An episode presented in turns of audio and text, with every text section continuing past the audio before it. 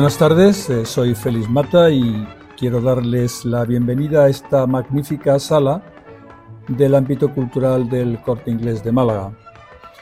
Y como ya nos conocemos, ya tenemos un cierto grado de confianza y como además sé que lo que les voy a decir no va a salir de esta sala, quiero compartir con ustedes un secreto. No sé bailar. Nunca supe bailar. La rigidez de mi cintura es comparable a la que tienen algunos metales pesados. Existen muchas razones para admirar a Ángeles Arrán del Barrio, pero sin duda esta de que es una profesional de la danza es una de ellas.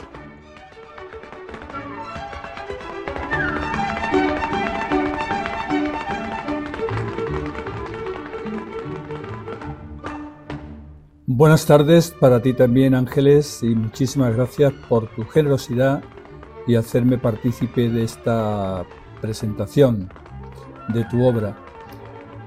Y para quitarte un peso de encima y para quitarle también un peso de encima a las personas que nos escuchan esta tarde, quiero decirles sin contemplaciones que estoy a favor estoy a favor del artista y estoy a favor de su obra. Y es por ello donde mis comentarios y mis intervenciones estarán seguros sesgadas a favor de ella. Esa magnífica iniciativa que se ha trasladado a, tres volúmenes, Danza Española, Arte Coreográfico de Representación Escénica.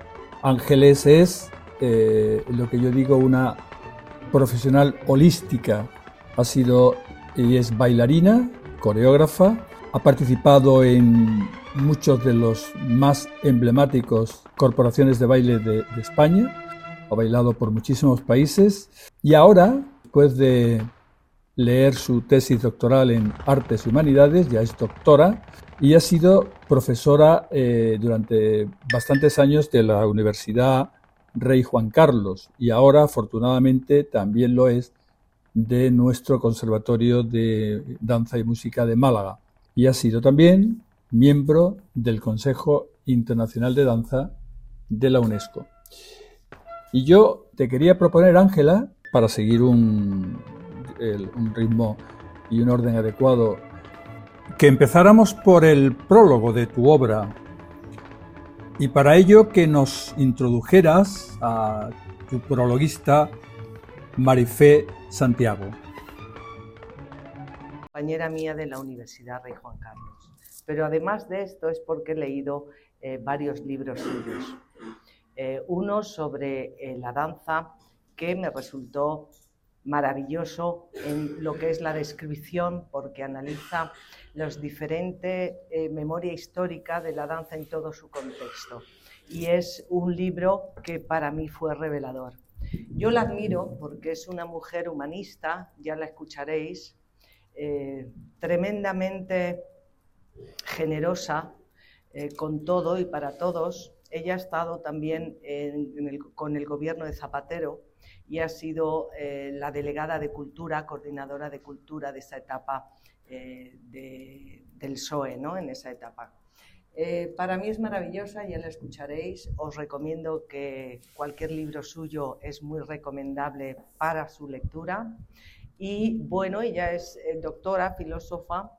Aparte de eso, eh, viene mucho a Vélez Málaga porque es patrona de la Fundación María Zambrano. Hace un trabajo de divulgación de María Zambrano excelente porque a todos sus alumnos les pide trabajo sobre María Zambrano, que los espectáculos que hagan y las lecturas dramatizadas tengan que ver con María Zambrano, o sea, que es una exponente y divulgadora de esta escritora y filósofa de manera excepcional. Así que yo solo tengo bonitas, preciosas palabras para ella, porque es un ser de luz, con un corazón y una generosidad, como os he dicho, excelente.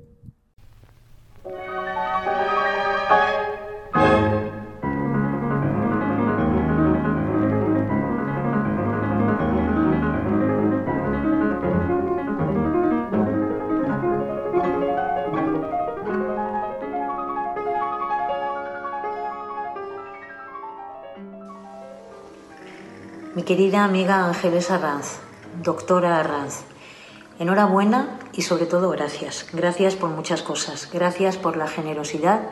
Gracias por haber hecho este viaje vital, personal, eh, que ahora nos entregas a modo de cuaderno de bitácora, que con la discreción que te caracteriza podríamos creer que se trata de un manual eh, lleno de sabiduría, lleno de experiencia, como solo le puede ocurrir a las grandes figuras de la escena, como es tu caso. Es mucho más que eso. Y lo llamo cuaderno de bitácora porque tus libros, los que se presentan esta tarde, son ese viaje que ha hecho Ángeles Arranz como ser humano, como ser humano creador, como ser humano maestro, como ser humano poeta. Eres una poeta de la escena, Ángeles, y por eso todo lo que tocas lo conviertes en belleza, y por eso tus clases son un ejercicio de grandeza, y por eso es una gratísima alegría saber que hemos podido estar a tu lado, que hemos tenido la suerte también de compartir eh, estudiantes eh, que gracias a ti se convertían en grandes. Eh, eres esa persona que en el aula le da la llave, la llave de la belleza, la llave del universo a quienes se acercan a ti y eres esa persona que cuando compartes los pasillos de la vida con otras personas haces de su vida una obra de arte. Te agradezco muchísimo que me hayas invitado a participar en este viaje. Te agradezco muchísimo y ya te lo dije en su día cuando me pediste que te prologara uno de los volúmenes de tu trabajo. Pero sobre todo insisto en esto, te doy las gracias Ángeles, te doy las gracias porque tus libros están ya abocados a convertirse en un jardín, en un jardín que cuando se pase por, porque tengamos un afán de aprender, vamos a aprender porque cuando se ojeen porque tenemos una curiosidad, la curiosidad se va a convertir en necesidad de aprendizaje, porque recordarás que Platón decía que el amor es el impulso hacia el saber y tu forma de estar en el mundo y tu forma de investigar y tu forma de crear y tu forma de bailar y tu forma de enseñar están tan llenas de amor que todo lo que tocas, igual que se convierte en grandeza, se convierte en un impulso hacia la sabiduría.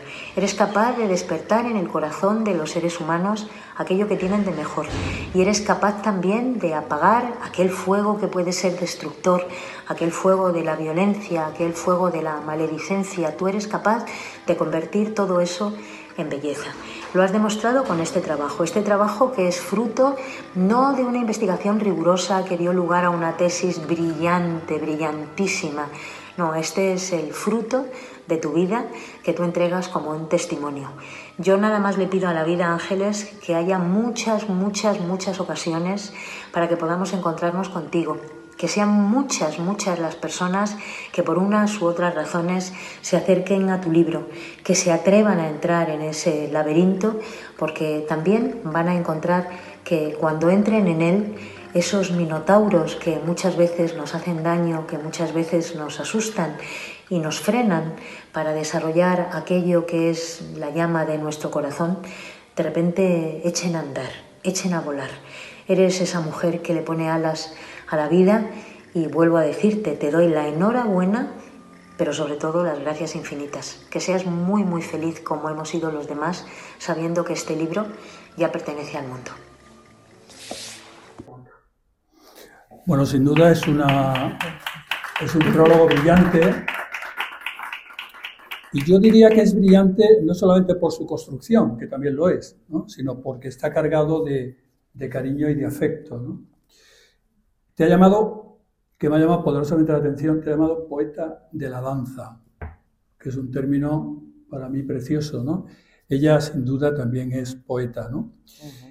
Un poco para entrar en materia y, volviendo un poco a esta visión holística que creo que tienes de la danza, ¿qué posibilidades te dio el tener distintas ventanas para verla, el tener, y cuál te marcó más? Pues mira, la verdad que todas las facetas y etapas que construyen a un bailarín son necesarias.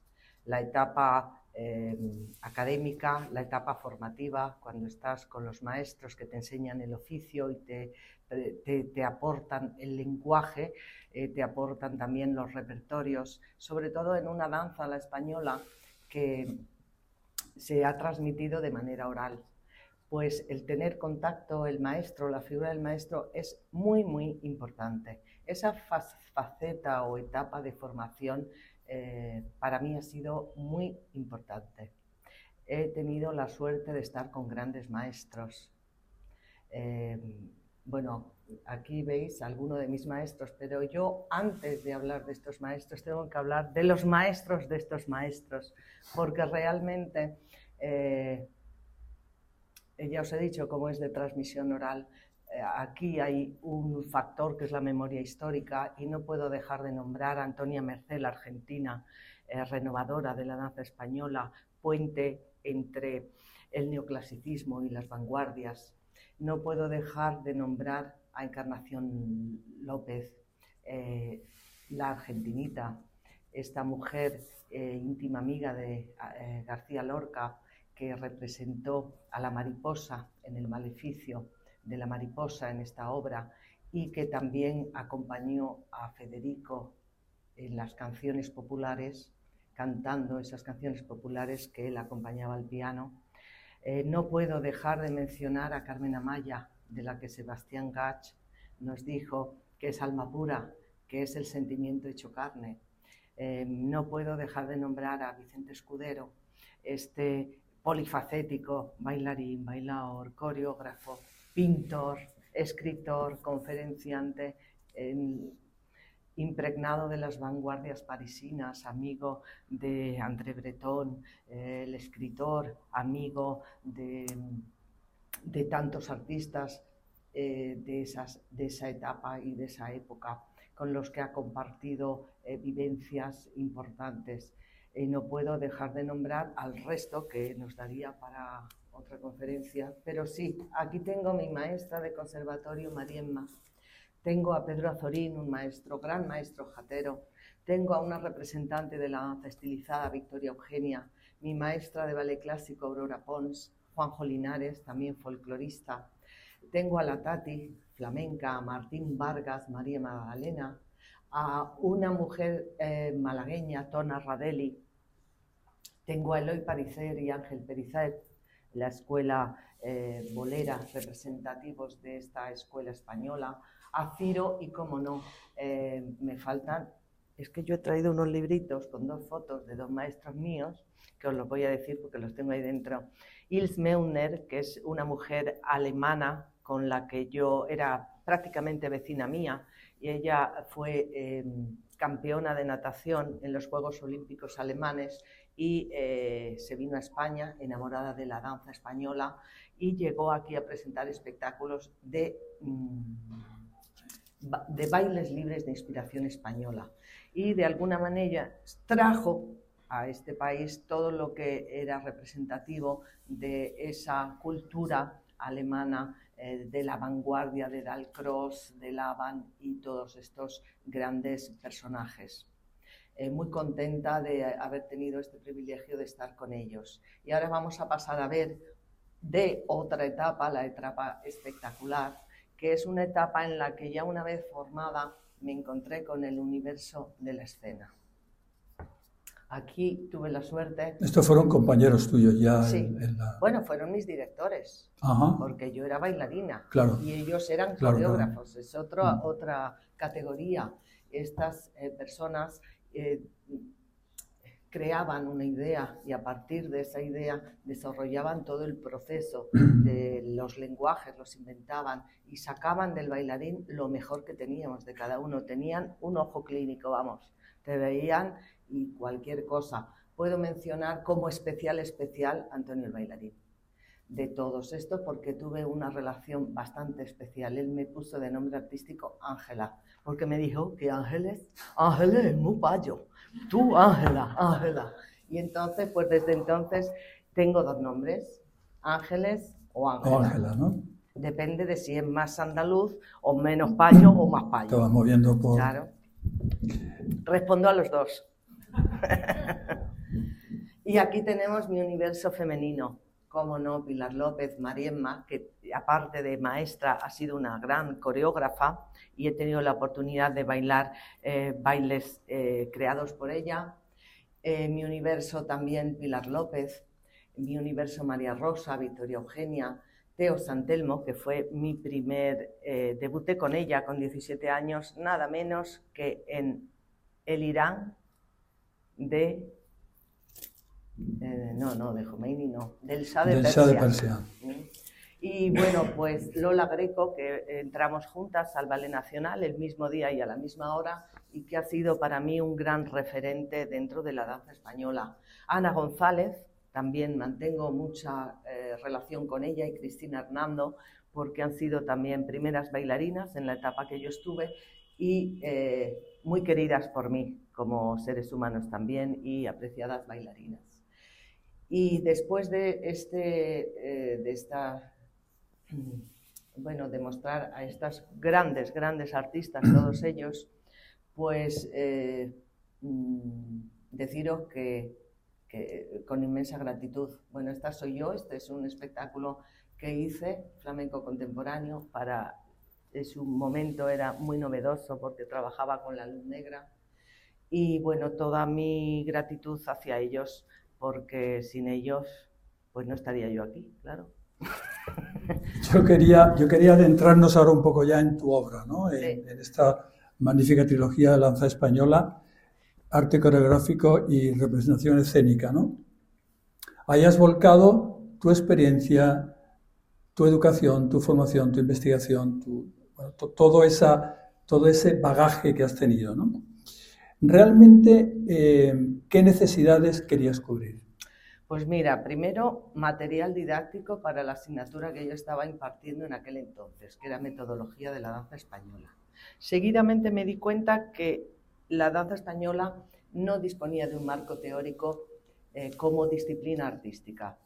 De alguna manera, yo sentí que dentro del arte, del arte con mayúsculas, es la gran desconocida, porque no, no había, digamos, un lenguaje escrito que te acercara a conocer sus fundamentos, sus principios, las razones y eh, la esencia más profunda del por qué y cómo y para qué se hace esto. Entonces, esto es lo que principalmente me ha movido, aportar, eh, dar o divulgar la danza a través del lenguaje escrito y darla a conocer de esa manera, divulgando de esa manera. Este abordaje es bastante exclusivo, bastante único, ¿no? En este momento. Es pues decir, representa una innovación realmente esta trilogía, ¿no? Pues mucha innovación, porque hasta ahora no se había escrito ni se había... Eh, eh, bueno, argumentado, conceptualizado, no se había tampoco eh, puesto nombre a aspectos de la danza que eh, no estaban eh, descritos desde la palabra, le faltaba eh, ponerle un nombre adecuado que tuviera que ver con la que ver pues con los procesos que sigue el artista o también con la investigación en danza, claro. todo esto faltaba. Faltaba, ¿no? Yo quería apoyarme en un tópico para introducir el volumen 1, que lo subtitulas Definición y formas, Hemos estado hablando fuera de, fuera de micrófono eh, cómo el, flamenco, entre comillas, representó el, el, engarce real del turismo español. Realmente el flamenco era la carta de presentación de del turismo y muy, muy, muy concretamente de Torremolinos. ¿no? Pero hay una cierta confusión, creo yo, sin ser un conocedor del, del baile, entre danza española y flamenco. ¿no? Aprovechando este volumen 1, creo que has tocado un poco esta, es decir, acláranos un poco este concepto. ¿Dónde acaba el flamenco? ¿Dónde empieza la danza? ¿O, dónde se pueden poner los límites si, lo, si existen? ¿no? Muy bien, qué buena pregunta. Yo te comento, la danza española tiene cuatro formas. ¿vale? Y esta danza eh, tiene el folclore, la escuela bolera, el flamenco y la danza estilizada. Tenemos dos formas que son de origen popular, como es el folclore y el flamenco, y dos formas que vienen de la danza culta, como es la escuela bolera y la danza estilizada. ¿Qué pasa con el flamenco? El flamenco, dentro del universo de la danza española, eh, eh, se caracteriza porque digamos que es la más expresiva o llamativa en su expresión, en su plástica, eh, también porque entre comillas, no está bien dicho, pero porque hace ruido, se, hace notar más con el zapateado, con todo esto, eh, dentro de las cuatro formas de la danza española, digamos que es la más llamativa, la más expresiva, eh, y eh, aquí nos encontramos con que el flamenco tiene dos formas, dos procesos. Uno más cercano a lo que de alguna manera es el formato pequeño y es una práctica de oficio. Se baila por flamenco, se bailan los palos del flamenco. Y hay otra segunda forma que está más cercana al formato bailarín coreógrafo. Eh, quiero decir que en este formato bailarín coreógrafo no es necesariamente eh, que esté la, figura del coreógrafo, sino que muchas veces es el propio intérprete el que hace de coreógrafo, pero sigue ese formato. Las dos formas, ¿qué pasa? Que tienen los mismos componentes, cante, toque y baile. Y seguidamente a esto, eh, también sucede de que se presentan en la escena, interpretan las mismas músicas, los palos del flamenco. Y hay mucha confusión porque la gente ve los espectáculos y no distingue si es un flamenco más racial, un oficio o es un trabajo más coreografiado. Claro, yo, yo ahí te iba a hacer una, una, pregunta algo incorrecta, políticamente incorrecta, es si esa popularización masiva del flamenco por el turismo y por... si eso le ha hecho daño a ese aspecto más formal, más, más ritual, más de más engarce, ¿no? Eh, yo creo que es que no te he respondido muy bien a la pregunta. Porque, yo no, no, probablemente sí, yo no te la he sabido hacer. No, creo que eh, yo quería dar una explicación. Lo has hecho, previa. lo has hecho, ¿eh? eh pues al haber ese, esa diferenciación entre los estilos, eh, lo más culto, diga, lo más popular ha estado en, ha sido más eh, reconocido en unos ambientes que lo más culto, que se ha llevado más al teatro. Por eso tú me dices que qué pasa eh, con este flamenco, ¿no? Dime otra vez la pregunta. Sí, sí. Si, si, la, parte, la parte más popular del flamenco le ha hecho daño al flamenco. No, yo creo que eh, son, mm, digamos, dos escenarios distintos. El flamenco más popular, más racial es uno y el flamenco más culto, más coreografiado, más de autor es otro. Pero los dos van evolucionando y los dos eh, se, se, se, ven en, la, en, el escenario. Lo que pasa que, bueno, son distintas formas de expresión, distintas características y eso eh, muchas veces no se conoce. Te voy a hacer la misma pregunta en los tres volúmenes, por si yo me, me, me dejo algo importante, si quieres resaltar algo del volumen 1. Pues sí, la verdad hay tres aspectos que de cada forma de la danza se explican, que son las características, eh, de cada forma. Luego los aspectos técnico-formales que ha ido desarrollando la profesión. Y por tercero, cuáles son, o habla de los, hace una referencia un capítulo sobre los repertorios. ¿Qué es un repertorio? ¿De qué, qué estamos hablando cuando hablamos de folclore? Dentro de la danza española, arte coreográfico. ¿Cuál es el repertorio del flamenco? ¿Cuál es el repertorio de una escuela bolera? Todo eso son cosas muy básicas que, eh, que es necesario un poco, ya por cultura general, ¿me entiendes? Eh, conocer un poquito de qué estamos hablando, ¿no? Eh, tomas contacto con Mariemma muy joven. Pues ¿no? ahora se diría que no tan joven, porque en mi época empezábamos a bailar ya, mm, como yo digo, mocitas, pero casi mocitas porque hace un, un poquito de año, unos poquitos de años. Pero en, eh, en, en, esa época sí, era muy joven, porque era de las más jóvenes, bueno, en la edad en la que se podía estudiar eh, oficialmente. Y sí, era joven y, y, bueno, lo mío ha sido vocacional. O sea, que yo iba... Uh. Y puede ser que en esa época tomaras conciencia de la importancia de la técnica, ¿no? Pues mmm, yo la verdad he sido más de corazón y expresiva.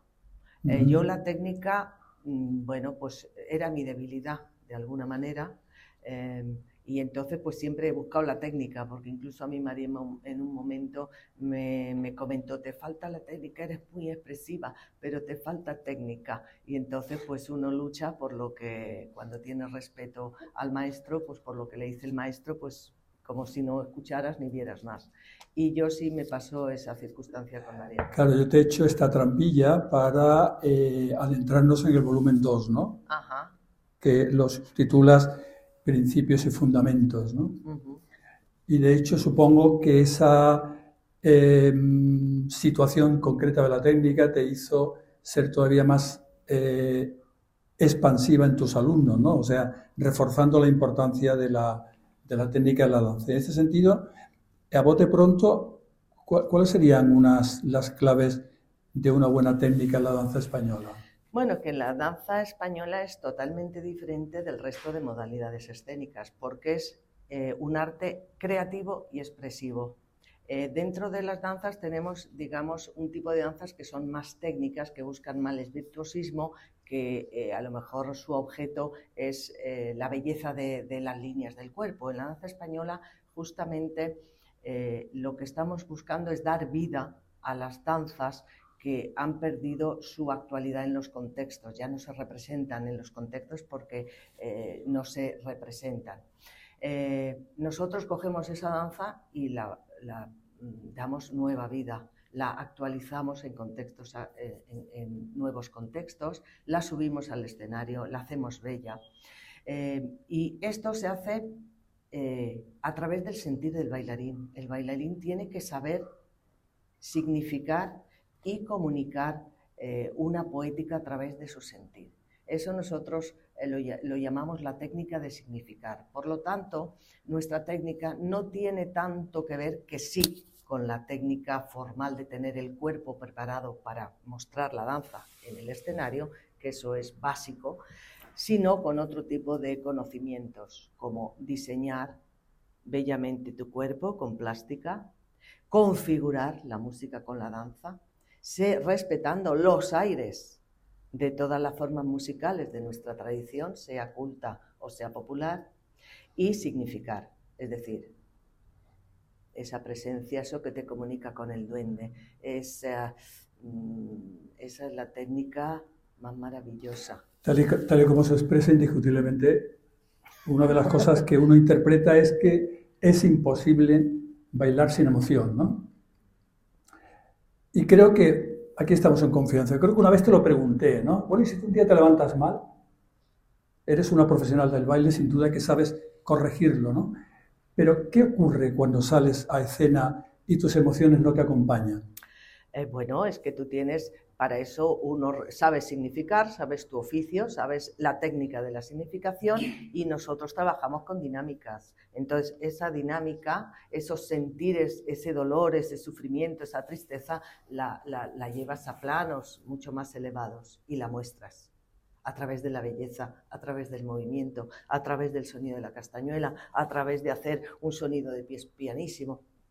Tienes todos esos recursos porque sabes trabajar con... Eh, mira lo que dijo de Carmen Amaya a Sebastián Gas. Pues con eso ya te he dicho todo. Esa es nuestro, nuestra técnica más elevada. No, no, sí, yo, yo escuchándote te, logro entender, ¿no? Pero pero se, supone que ahí hay una profesión que es capaz de corregir ¿no? esos, entre comillas, carencias en un momento determinado de, pues no sé, la, vida, la práctica de la vida misma va colgada sobre emociones, ¿no? Te levantas un día con, con, buen espíritu, haces muchas cosas, te mueves y tal, pues me imagino que cuando tienes que expresar algo vía del sentimiento, pues todavía afecta más, ¿no?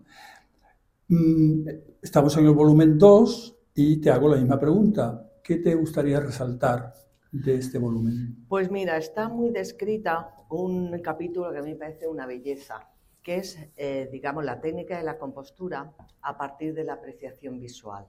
Entonces, aquí se describe eh, cómo el artista español busca el equilibrio de la forma de su estética, eh, el equilibrio, busca una serie de aspectos muy interesantes porque quiere ofrecer una figura que tenga tres dimensiones y que tenga profundidad.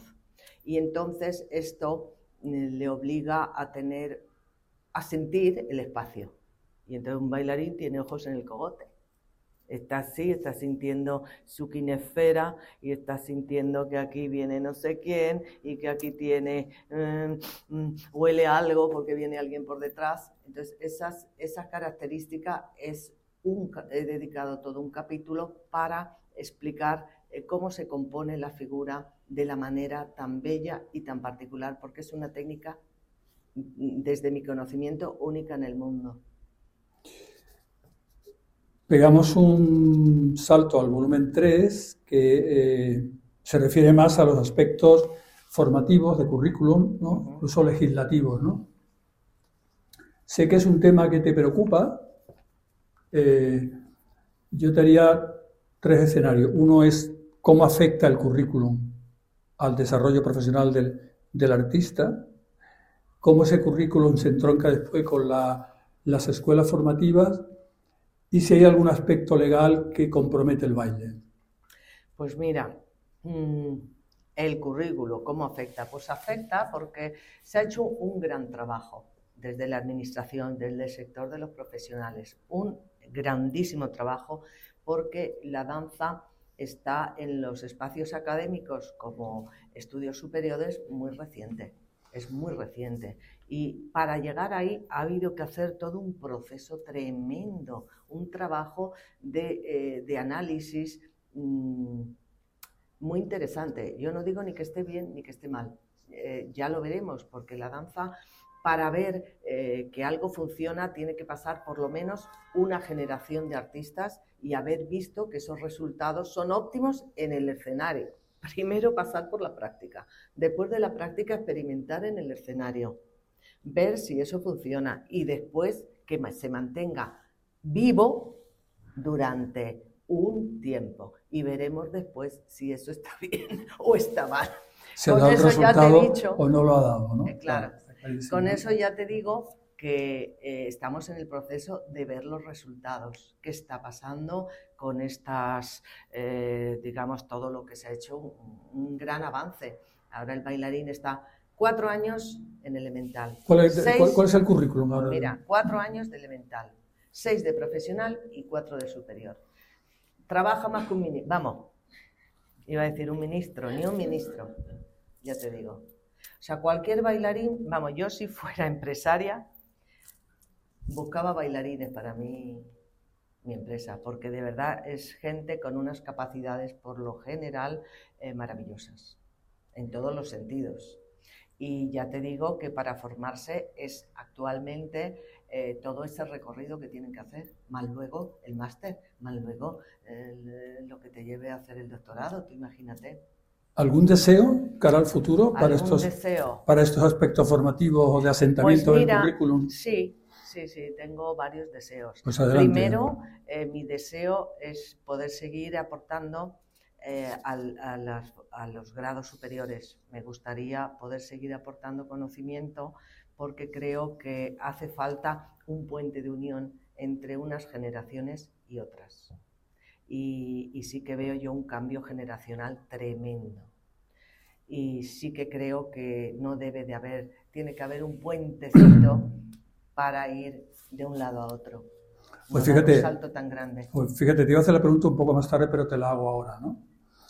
Eh, eh, Ángeles tuvo la oportunidad de ver la primera actuación de Sara Varas, ¿no? Y un poco en esa línea que estabas comentando, eh, ¿cómo ha evolucionado el antes y el después de la danza, ¿no? Hoy. Yo la verdad, mira, trabajé la semana antes de Sara en la sala Revolver. Eh, se hacían los lunes flamencos y bueno, pues era bastante considerado. Y al lunes siguiente actuaba Sara Varas, muy jovencita, yo creo que fue la primera vez que se presentó en Madrid. Y, yo cuando la vi dije, esta generación mía ya ha terminado. Porque mi generación eh, es una generación de artistas mm, que han, trabajado más esa parte de significar, esa parte expresiva de trabajar a través del sentir. Han sido artistas que han tenido la oportunidad de estar a las órdenes y al servicio de grandes obras narrativas, de grandes coreógrafos, eh, em, y han tenido la oportunidad también de conocer todos los repertorios con más intensidad que los eh, generaciones nuevas. Además de conocer esos repertorios, eh, eh, se ha conocido también, digamos, la esencia de cómo se baila esto de folclore, de cómo se baila esto, el cuál es el estilo bolero, cómo se baila por flamenco. La generación actual no ha tenido esa posibilidad Primero porque cada vez hay menos trabajo escénico, cada vez hay menos creadores, creadores, artistas, creadores, maestros. Y entonces, pues estos eh, vienen con una técnica, se han dedicado tantas horas a la técnica, la técnica que son, eh, yo creo que la generación más brillante técnicamente, pero en detrimento de esa parte expresiva, de esa parte, digamos... Mm, Quizás en mi desconocimiento, pero tal y como lo expresas, era más arte lo tuyo.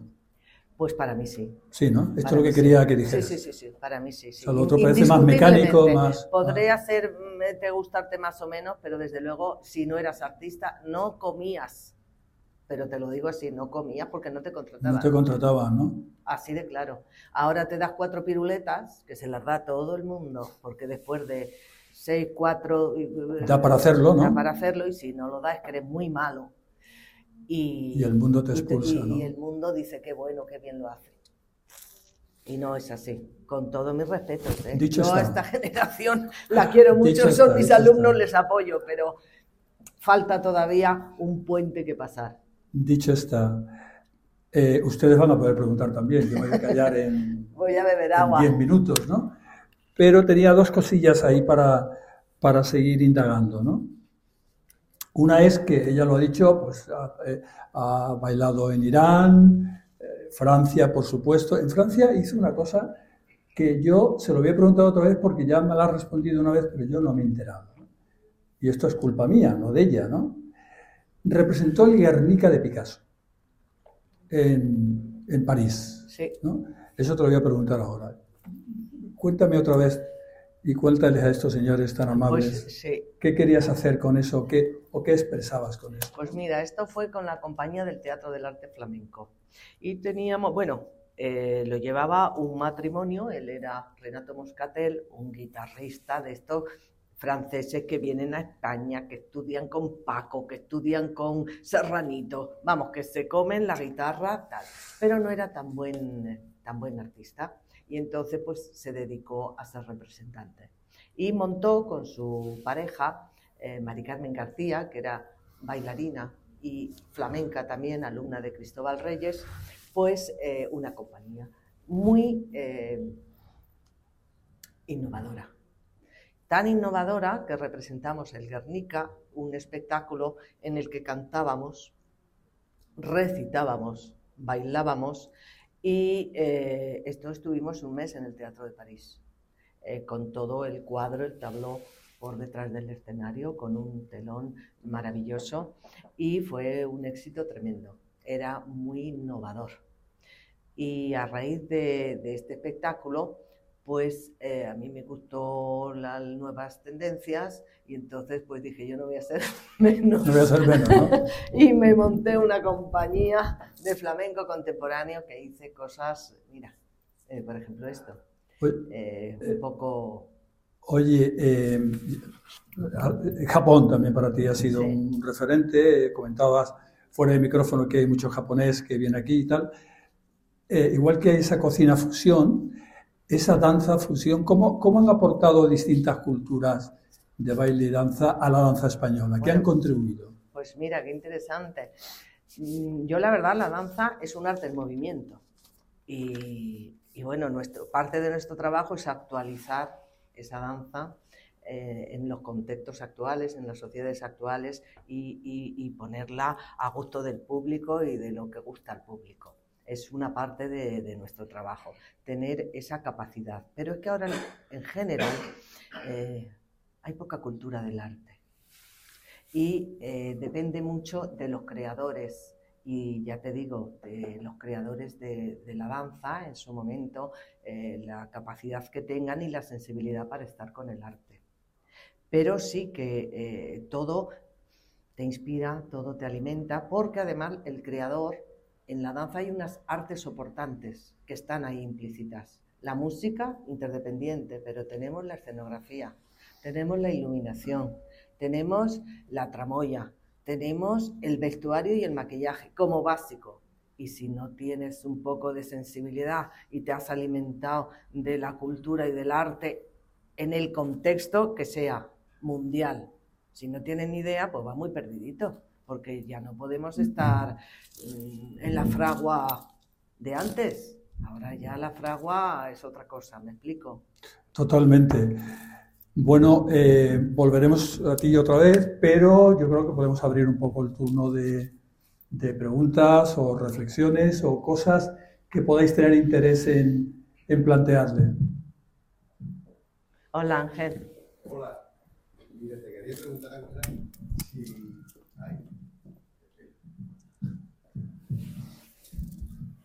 Hola.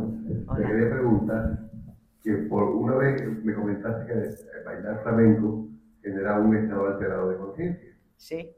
Me gustaría que profundizara en ese aspecto, que por qué crees tú que el flamenco genera eso y qué es lo que la distingue de otra danza. ¿Por qué, por qué genera un estado alterado de conciencia? Pues mira, Ángel, yo desde mi experiencia eh, he tenido eh, momentos en los que sí que es verdad que hay estado alterado de conciencia y uno se siente en la gloria. ¿Mm? Se siente feliz, gozoso, eh, sin haber tomado nada ni nada de nada. Eh, ¿Por qué? Pues porque eh, la danza en sí, la danza española, por esas características que tiene, pero el flamenco más, te permite estar en, tienes que estar en el presente, pero es que tienes que estar en el, en el en el momento inmediato, en el presente. Tú tienes que tener tu tiempo interior, tienes que tener esa atención eh, con todos los sentidos abiertos. Estar en ese momento de tiempo eh, mm, que no pasa el tiempo y que pasa el tiempo y que lo tienes integrado, eso son estados eh, altos de conciencia. Te lo digo porque yo he sido, soy meditadora y entonces como he meditado también, pues sé eh, un poquito de que la danza tiene esas características justamente porque el bailarín, el bailador de flamenco tiene que tener el tiempo integrado, eh, tiempo interior que hablamos, tiene otro aspecto que es que tiene que trabajar con profundidad en su composición de la figura. Esto le obliga a sentir todos los grupos musculares cuando baila y poder bailar con profundidad, que no es lo mismo que estar planito. Eso le lleva a estar consciente también en el momento que actúa, porque si tú no estás presente, esto se convierte en esto, si tú no lo sientes, ¿vale? Y también, pues por esa parte especial, mueve otras características. Y además, porque tienes que tener ojos en el cogote y sentir, oler, ver, o sea, todos los sentidos abiertos con una percepción panorámica. Y eso, eh, que animo a todo el mundo a que baile, esto te lleva a estados muy gozosos, a estar en un tiempo, eh, ¿cómo lo llamarías tú? Un tiempo armónico, acompasado, en trance. Pues sí, pues muchas gracias por tu ayuda. ¿Alguna más? Os recomiendo a todos que bailéis, ¿eh? ¿Eh? Os lo digo sinceramente. Es una práctica súper gozosa. Bueno, Ángeles, yo estoy encantada de estar aquí y agradezco mucho tu invitación a esta charla tan, pues bueno, tan enriquecedora de conocimiento y arte. Sabemos que es una artista muy completa, una gran docente y tengo una curiosidad dentro de esas cuatro formas que, que componen la danza española que has ¿con cuál te identificas más? Pues mira, a mí la que más fácil me ha resultado es el flamenco. La que más fácil me ha resultado. Pero yo no te puedo decir con cuál me identifico más, porque veo belleza en las cuatro. ¿Mm? Yo, una danza estilizada, como yo he visto a Antonio bailar con esos palillos, ponnos un alegro de concierto y solo esa música, con esos niveles de esa música, de esos compositores, Albeniz, con esos castañuelas, con esa sensibilidad que yo he visto a esos artistas, es que no te puedo decir que me gusta más el flamenco. Si yo he visto a esa gente bailar esa escuela bolera, a ese José Antonio, a esa Luis Aranda, se me caían las lágrimas. Claro, yo no podía hacer eso porque no tenía esa técnica. Pero a mí se me ha caído las lágrimas viendo a esta gente bailar, de la belleza que tiene ese baile. Cuando yo he visto a Pedro Azorín, que le he puesto antes aquí, bailar la jota aragonesa, ese maestro jotero, que también, mira, se me pone la carne de gallina, solo de hablar de él. No te puedo decir que me gusta más que el flamenco. Ahora tienes que ver las cosas con esa categoría. Y da la casualidad de que el flamenco tiene más artistas. En lo otro a lo mejor hay uno, dos, tres, cuatro excelentes con esa cosa que te pone la carne de gallina. Pero en el flamenco hay más, porque es un arte eh, más fácil, más creativo, más fácil, requiere otro tipo de esfuerzo. Y por ejemplo en Andalucía hay muchos artistas. Y ese tipo de trabajo, ese tipo de esfuerzo, ese tipo, pues, pues va con el aire de aquí. ¿Me entiendes? Entonces, pues hay muchos artistas ¿Qué queréis que os diga? Que España es un país de artistas, pero que hay muchos, bueno, lo vuelvo a decir, hay muchos artistas en este país. Ahora te vas por el norte y también, si es que estamos, hoy en el mundo entero hay bailarines españoles, vamos,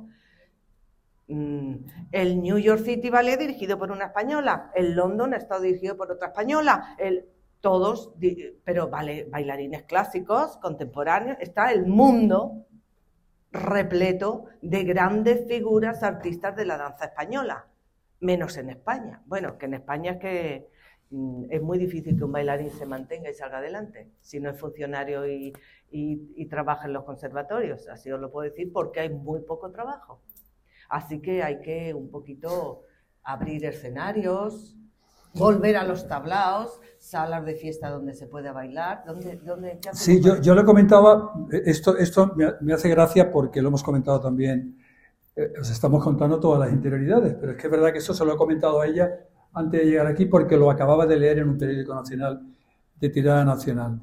Y era una chica joven, que creo recordar que tenía la definición de youtubers, de estas que están haciendo, que decía que la gente joven hoy día baila para hacerse visible en las redes y no para comunicarse con sus parejas de baile, ¿no?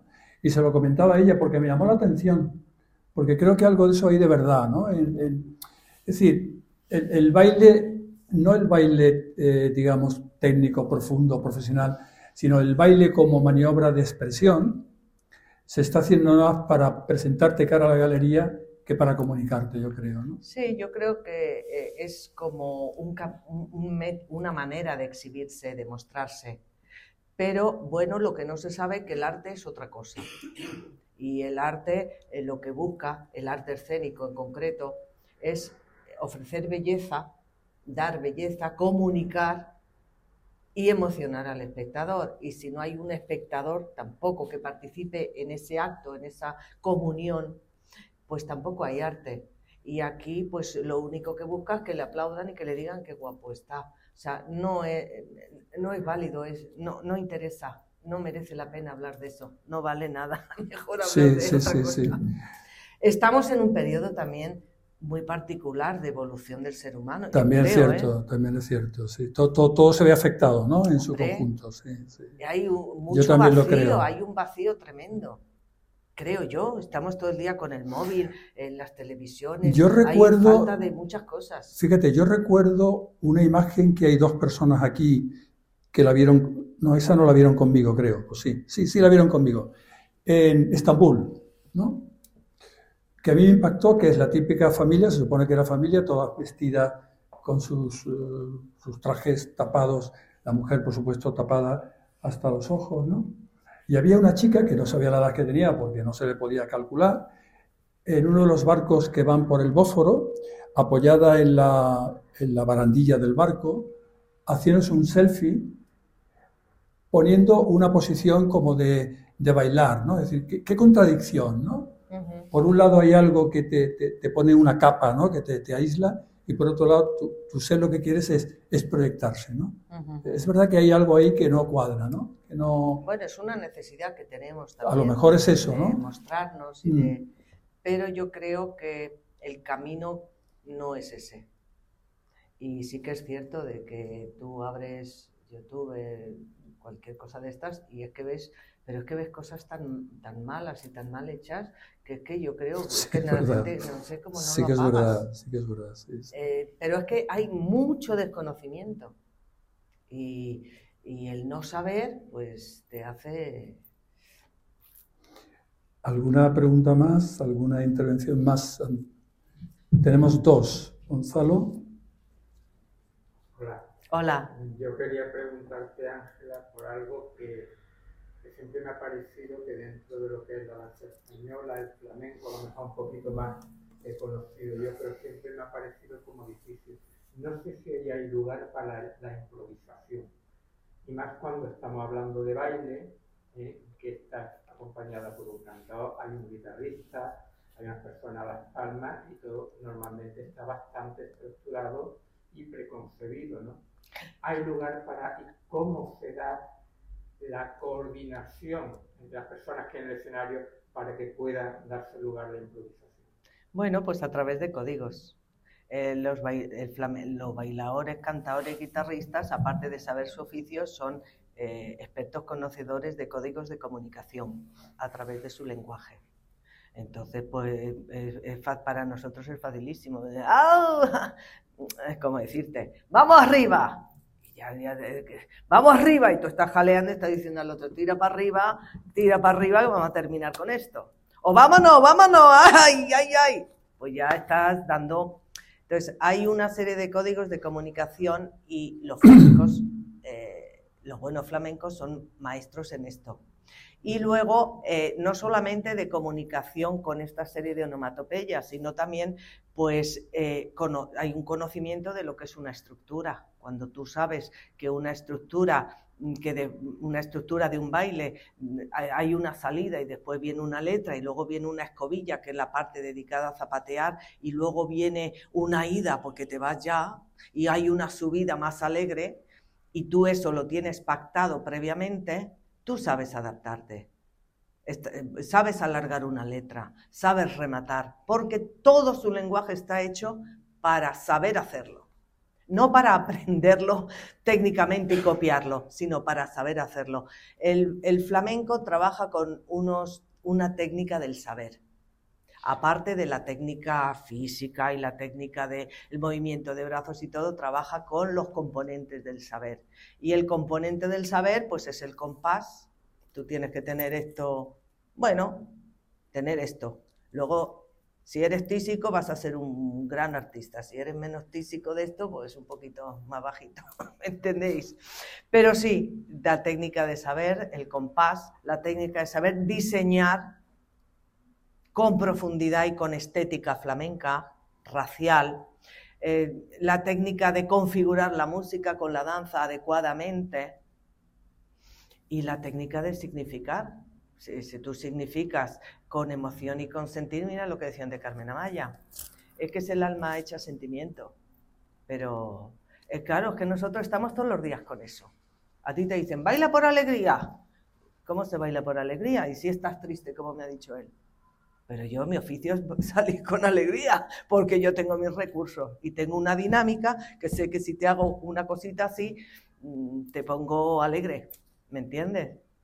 O si ando más rápido, me va a dar una dinámica que el público al que yo comunico va a ver una acción que no es triste, que es alegre. Entonces tengo una serie de recursos porque trabajamos de esa manera. Somos, eh, es un arte os lo digo, único en el mundo, el más fácil del mundo, el más divertido del mundo. Si es que tendríamos que estar todos por las calles, toma que toma, sa, alza con alza y vamos para allá. Os lo digo de verdad. Entonces, bueno, no sé si te he respondido porque a mí esto me pone. Bueno, por la forma de expresarte bastante, yo creo, sí, ¿no? sí, me gusta mucho, me gusta mucho porque lo siento así eh, y además me parece un arte popular, cercano a todo, a todo el mundo, porque no hace falta que estés delgadito ni hace falta nada, y, y, eh, que te permite expresar y te permite comunicar eh, fácilmente. Porque si lo haces con arte, aunque sea muy fácil lo que tú hagas, el zapateo que tú hagas sea el más fácil del mundo, pero si lo haces con arte, vas a sacar un aplauso. Te lo van a apreciar. Y entonces es eso lo que busca el flamenco y el, el bailarín de danza española. Lo que busca es el arte, ese, el arte en mayúscula. Y entonces, bueno, el flamenco, pues ya os digo, es que aquí en Andalucía hay mucho arte. Os lo digo de verdad, no por mm, echaros flores, pero es que hay mucho arte. Es una tierra que huele y tú ves a la gente y está desinhibida y te sube un brazo y te lo sube bonito y, y, hay unas mujeres guapísimas y unos hombres guapísimos y entonces pues eso también es parte del arte, lo tienen más fácil que uno que es un poquito más feito, así de claro. Una pregunta. Y entonces se colocan y te suben un brazo, hacen así, y dicen, madre mía, pero qué belleza, porque tienen esa facilidad. De verdad, os lo digo, es que porque he estado en Madrid trabajando y he estado aquí. Tienes la, la, facultad de comparar, ¿no? Claro. Hola. Hola. Ángeles. Lo primero, comparto las palabras de mi compañera Noelia. Ay, gracias. En el conservatorio. Eh, estoy súper agradecida de tu invitación. Eh, como te comuniqué antes, me he podido leer los tres libros este verano.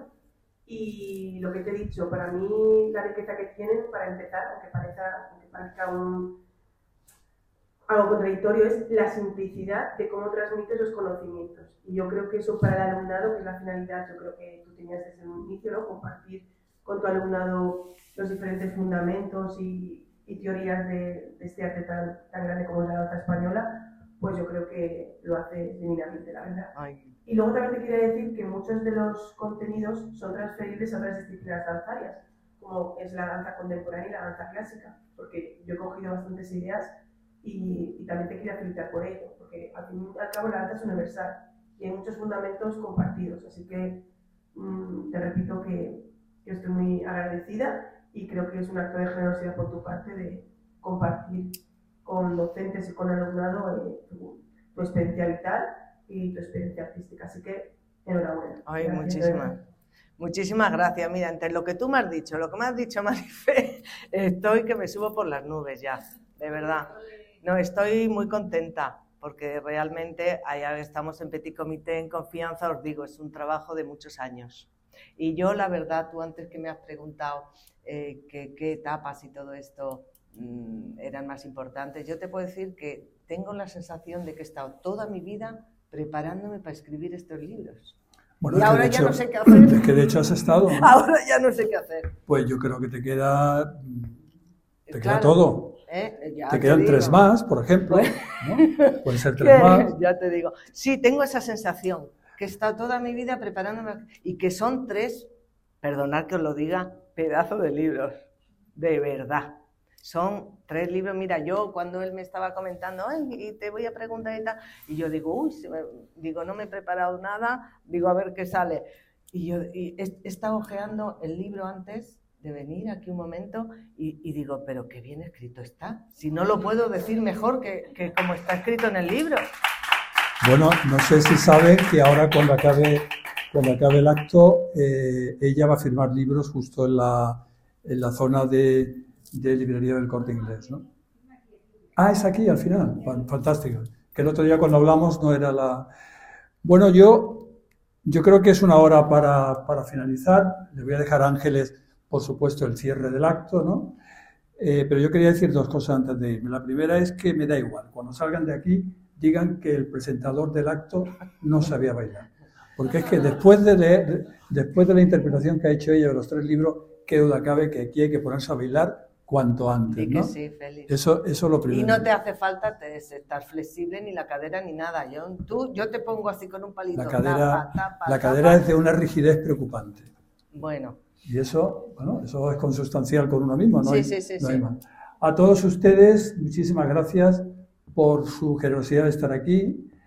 Estoy convencido que le han tocado algo a la lotería, porque parece ser que ha sido por toda España. Creo que Málaga ha tenido el, el segundo premio, me parece que ha sido, ¿no? Sí, creo que algo del segundo ha tocado.